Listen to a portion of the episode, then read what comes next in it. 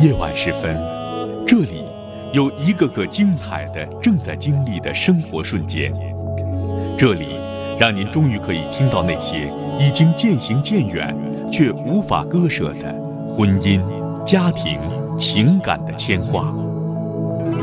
来这里讲述你的烦心事，聆听城市夜晚最真诚的声音。陈峰和你一起聆听心事，倾听感动。陈峰主播，心事了无痕。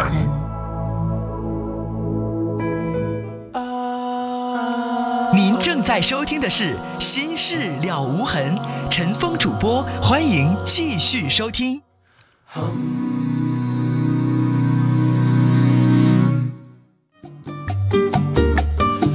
好，听众朋友，广告之后，欢迎您继续收听《心事了无痕》节目，我是主持人陈峰。来，接下来我们来接的是三号线电话。您好，喂，哎，您好，您好，您说，您讲话，您说，哎哎哎哎，啊是这样子的，然后挺挺堵的吧？这几天，于是乎给你们打个电话，嗯，你说吧，嗯、就借这个心事了无痕，聊聊自己的心事吧。啊，你说吧，好，谢谢您啊。啊然后是这样，毕竟毕毕业三年了，然后一直为自己的追求的事业打拼的嘛，嗯然后所以就拒绝了很多很多的情感。嗯然后在前不久，然后遇到一个女孩，然后就在那一刻一刹那，原本紧关着心扉，他就开了，然后一发不可收拾了。嗯嗯，然后聊的都挺好，处的都挺好。我们有个最关键的问题是啥呢？就是那个他是他在贵州，嗯，对，然后因为这距离的问题，我那你怎么认识的呀？嗯、是一个大学同学介绍的。他介绍那时候，他干嘛给你介绍那么远的？呃，其实我们一开始吧也没想要往那方面处，嗯，但是有有些东西哈，在这之前一开始没耐心，处着处着就有耐心了，是吧？对，而且这玩意儿吧，咋说，它不像那个能控制似的，懂了，所以所以就特痛苦。特别她，她之前她她也是东北女孩，然后她之前也在学校的时候也受过伤害嘛，就是类似于这种男生不负责任，我问一下啊特别缺乏安全感。他在贵州做嗯某什么行业嗯，房产，啊？房地产公司。嗯你呢？对对对，你呢？我我做酒店做酒店。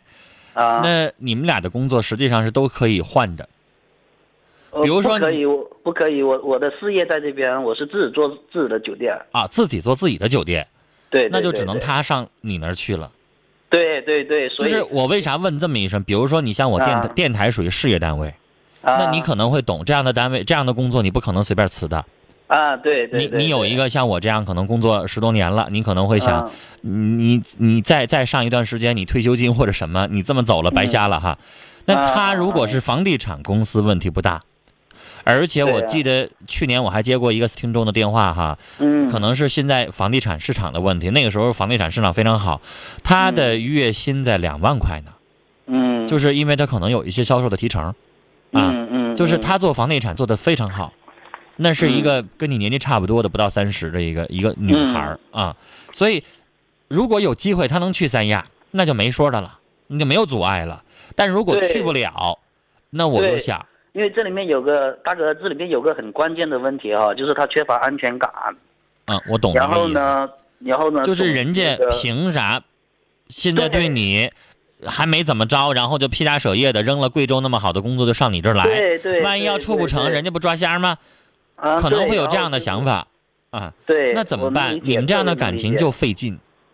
嗯他想没事儿上趟三亚，其实成本挺高的。嗯一那边要请假，二一个在你那边要住一段时间，生活一段时间也有成本。对但先生要没没有这样的机会的话，你们俩就没法处，就得是他没事儿上三亚走走转转，嗯住一段时间，然后你上贵州也了解了解，然后你们才有机会。你还得多创造这样的机会，最好能隔个三俩月就有一次，这样你才嗯能够快一点决定你到底处还是不处。不，关键现在问题是啥？他已经选择放弃了。他放弃了，那你就算了呗。对那聊这么热闹，聊这么热闹，人都放弃了，人家不想去，那你还想咋着呢？他就对啊，这样啊，其实他他没有勇气去放弃吧？嗯，那我懂了。啊那既然这样的话，你们就做好朋友得了，别彼此煎熬了。我我知道哈，陈峰大哥，坦白说，我我是一个挺挺理智的男生的。嗯在这之前，如果因为这女孩的话，别的女孩我可能会会觉得 OK 很理智，但是我真的想为自己说，觉得有一种生命中遇见的那种女生一样，那种感觉很难去形容。我相信你也懂。我懂但。是我让我这么去放弃的话，坦白说，不是说舍不得，而是说我觉得这么错过了，我真的挺那你看现在人家把道堵上了，人家没法放弃贵州的工作，而你的酒店在三亚，除非你把你你的事业做大了，你能上贵州也开一个酒店，三亚这边你雇一个职业经理人帮你管那行，但是我我想那不是那么容易的。对对对，这些也不是说我们现在就可以承诺的事情，而是说那现在都想都不敢想的事儿，那现在道堵上了，嗯。人家不去，人就在贵州，你离不开，你们俩这段感情等于是没结婚呢，你们俩就牛郎织女了，那那没法处，因为你既然很现实，你应该很懂得这个选择，这样的话牵着人家痛苦，你也痛苦，何苦呢？对对对，你说的很对，他真的很痛苦。这样真的痛苦。与其这样，我不如我我要是你，我不如选择我单身呢，因为爱情是为了幸福，你不能给对方幸福，让对方跟你一起吃苦遭罪闹心，那何苦呢？那不如咱一个人单身闹心呢，别让人闹心。我觉得这个人让你这辈子不联系了不可能，做好朋友吧。但是真的在一起以后，如果有机会，你啥时候也能上贵州了，到那个时候他也单身呢，再说吧。现在我认为你们俩没法谈，没法谈吗？没法谈真的真的没法谈。那那就这么眼睁睁的看着。那你能有啥办法呢？这个世界上，上去呗，我已经这个世界上谁都谁都会有这样的想法，就是喜欢他，但是就有些客观的东西没有办法做到。对呀、我我觉得如果情感输给现实，是不是挺挺不负责任的？我觉得，所以我这跟不负责任没关系。大学生毕业了，两分道扬镳了，为了前途，是不是太多了？对啊，所以我想告诉你，嗯，据我的经验啊，嗯爱情输给现实的要超过一半以上。是，那么那是基于没有物质基础的，我一直努力的，我想现在那你这跟物质基础不一样啊，你这是事业呀，不能让你放弃事业去追求爱情啊。因为你是男人，你想想你假如说先生，假如说你上贵州，你啥也没有，你没事业，没有你经营的这个这个这个宾馆的话，那你嗯去了之后，人还要你吗？人家人还能同意吗？男人有了事业，你才变得有魅力啊，你才有竞争力啊，是不？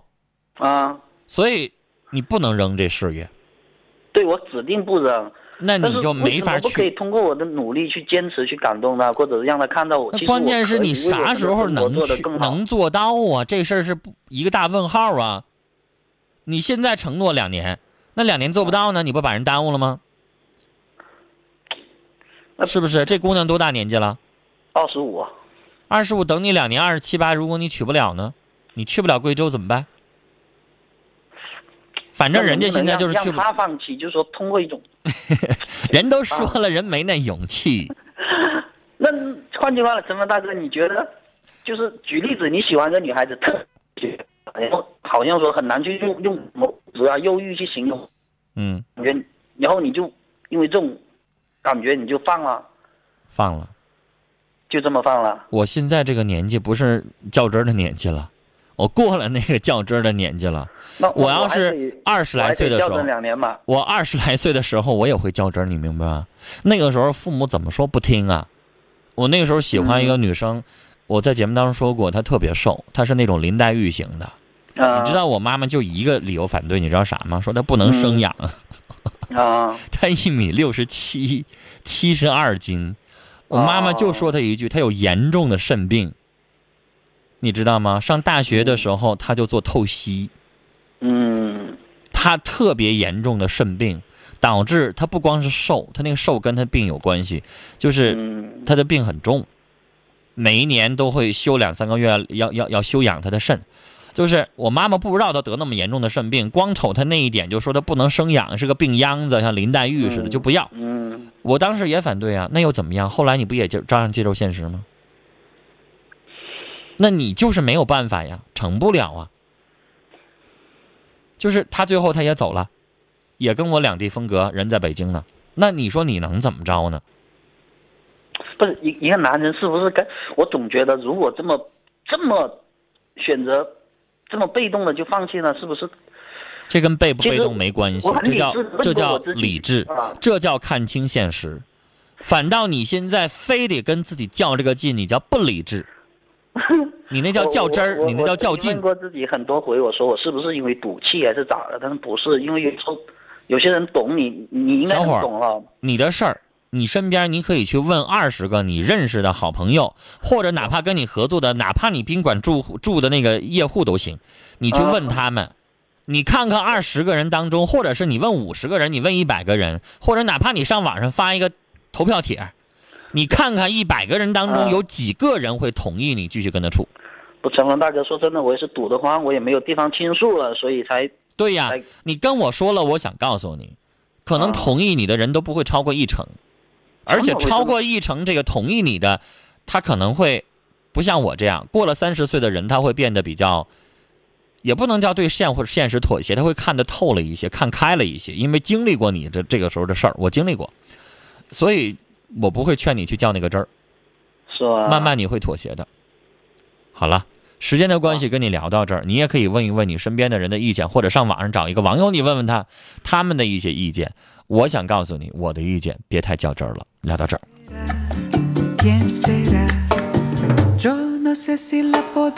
来看短信，三幺七幺的听众希望妈妈快乐，希望二十七的宝贝们天天有好心情。四四六幺的听众说，我是一名发型师，叫昊天，很喜欢您的节目，谢谢。零七五五的听众说，我是离过婚的人，各个方面条件都不佳，还有女人喜欢我这样的人吗？每个人都会有人欣赏你，啊，别放弃。零五零二的听众开这么个玩笑，说这位教你一个办法，给他五百万，他心里有底儿就来了。您这只能是一笑而过，当玩笑开了啊。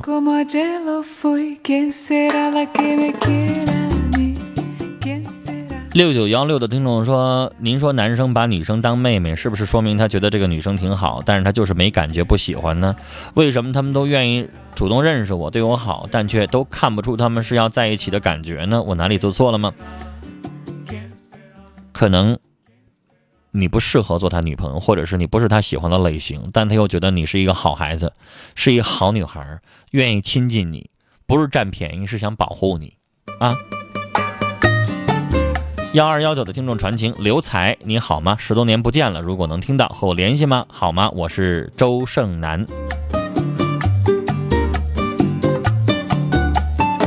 谢谢二九二七六九六幺的听众的支持，谢谢您。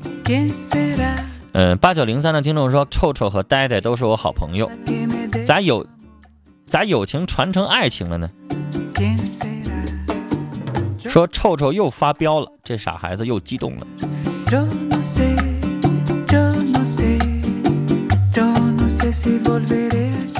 九四八零的听众说：“我奶奶八十多岁了，每天都听您的节目。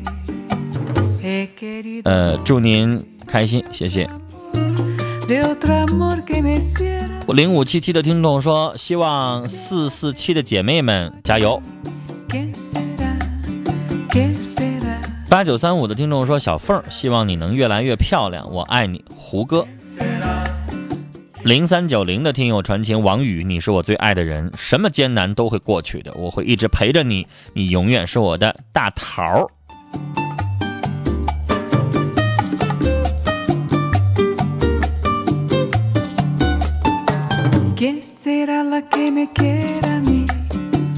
七六二七的听众啊，提醒这么样一条短信，他说我在楼楼道里边被劫了，希望大家上下上下楼前后的时候，不要给劫匪犯罪机会。二呃零五八五的听众说，那位听众有时候放弃也是一种爱的体现，爱一个人不一定非得要拥有他。幺六二四的听众说，我支持那个男孩，努力感动女孩，加油，给他安全感。男人就应该为爱做点什么。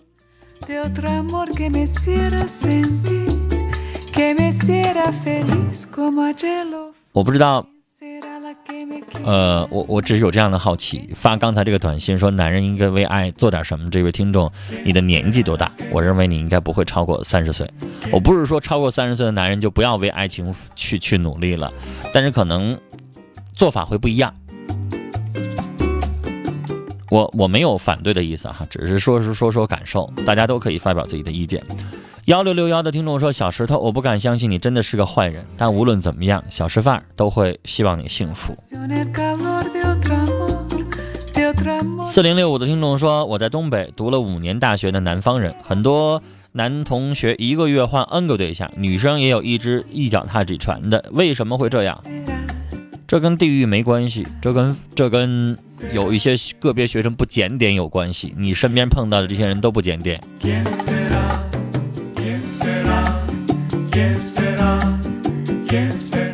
零七五二的听众传情梅，我永远爱你，相信我，翔。七五九三的听众祝妹妹华振南在部队找到一大堆好朋友，我是你二哥小邵，开心。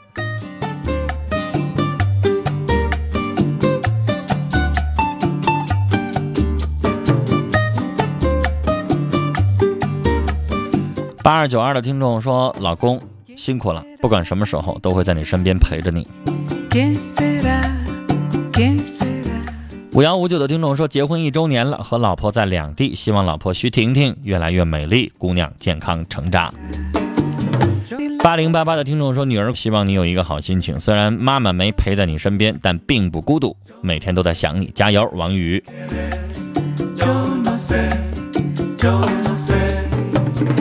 六二四幺的听众说，我喜欢一个比我小四岁的小弟弟，我分不清楚对他是男女的爱，还是比较喜欢他的可爱，帮帮我怎么办？那女士现在得问问你自己，你以后想找的是一个可爱的小老公，没事你当个姐姐，你照顾照顾他，你没事帮助他去去出出主意，还是你想找一个一个肩膀需要你去依靠？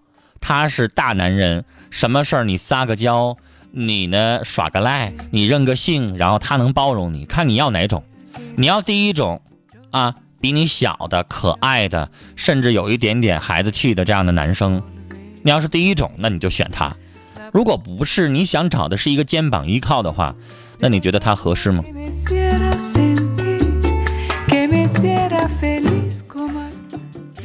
九六九九的听众啊，九六九九的听众，他说上午手术，直到现在不能动，很疼。陈峰的节目是我最大的安慰了，谢谢您。有病很遭罪，大家多注意身体。三幺五零的听友说，我男友用其他的 QQ 号码去试探我，我们是在两个城市，我不是那样的人，所以他并没有试探出来什么。但当我知道的时候，我心里特难过。他不相信我，我们见面，他总是看我的谈话记录、聊天记录、通话记录。三一呃三幺五零的还有一条说，我还应该和他交往吗？本来啊，年前想订婚，可现在犹豫不定。他说这样是爱我在乎我。你这对象是典型的小心眼儿，小心眼儿到极严重的态度。我跟你说，他可能也相信你是正经人，你不会背着他做乱七八糟的事儿，但是他他不相信他自己，他就是小心眼儿，他就是以后要变本加厉的去查这些东西。没结婚能这么做，结婚以后只能更严重，他不可能结婚以后就改，明白吗？那个时候他会觉得，这老婆都是我的了，啊，你得听我这个老公的话，我该查查那是我老公的权利，他会那么想。那你觉得这婚还要结吗？如果这毛病不改的话，我劝你慎重三思。毛病改了还可以好好想一想。一个三三个二的听众说吕军对周海哥传情说海哥姐对不起老弟想你了不要生气我知道错了原谅我。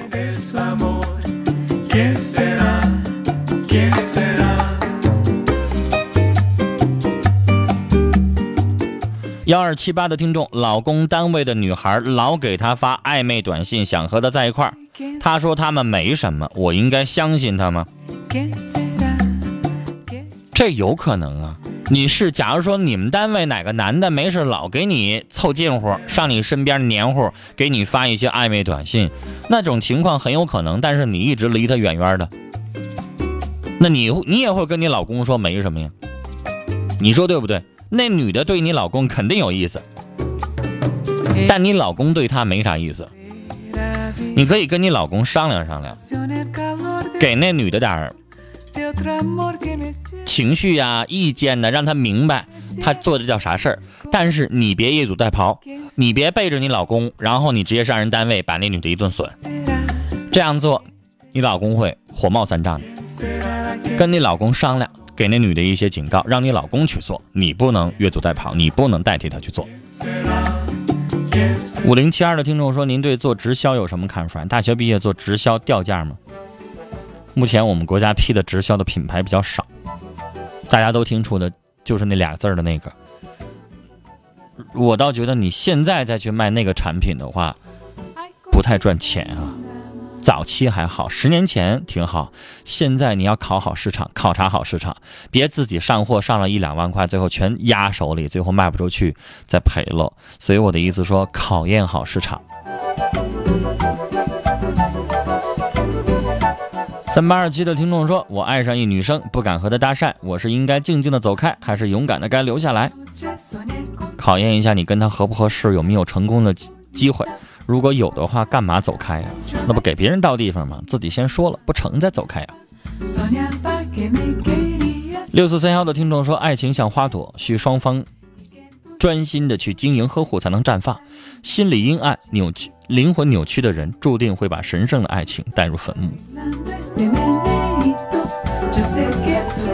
八零七七的听众说，结婚十年，因为前夫的背叛，我们离婚快一年了。后天是他妈妈生日，我不知道是不是该去。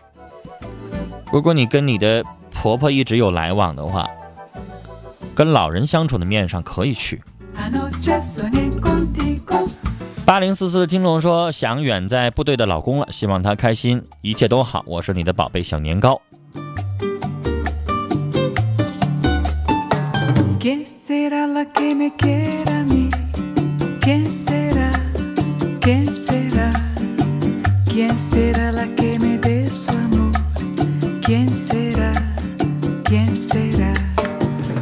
这位不让念尾号，出国留学前，一个男同学向我表白，被我拒绝。现在回来，他又要和他现任女友分手，他的女友又每天来找我闹，我好烦。我已经很坚决的回绝他了，可他还不依不饶，我该怎么办？离他远点，躲着他吧。这个男人是爱你，但他这么做明显不负责任，怎么敢保证他是不是以后还对别的女孩子动心呢？Fui. ¿Quién será la que me quiera a mí? ¿Quién será? ¿Quién será? ¿Quién será la que me dé su amor? ¿Quién será?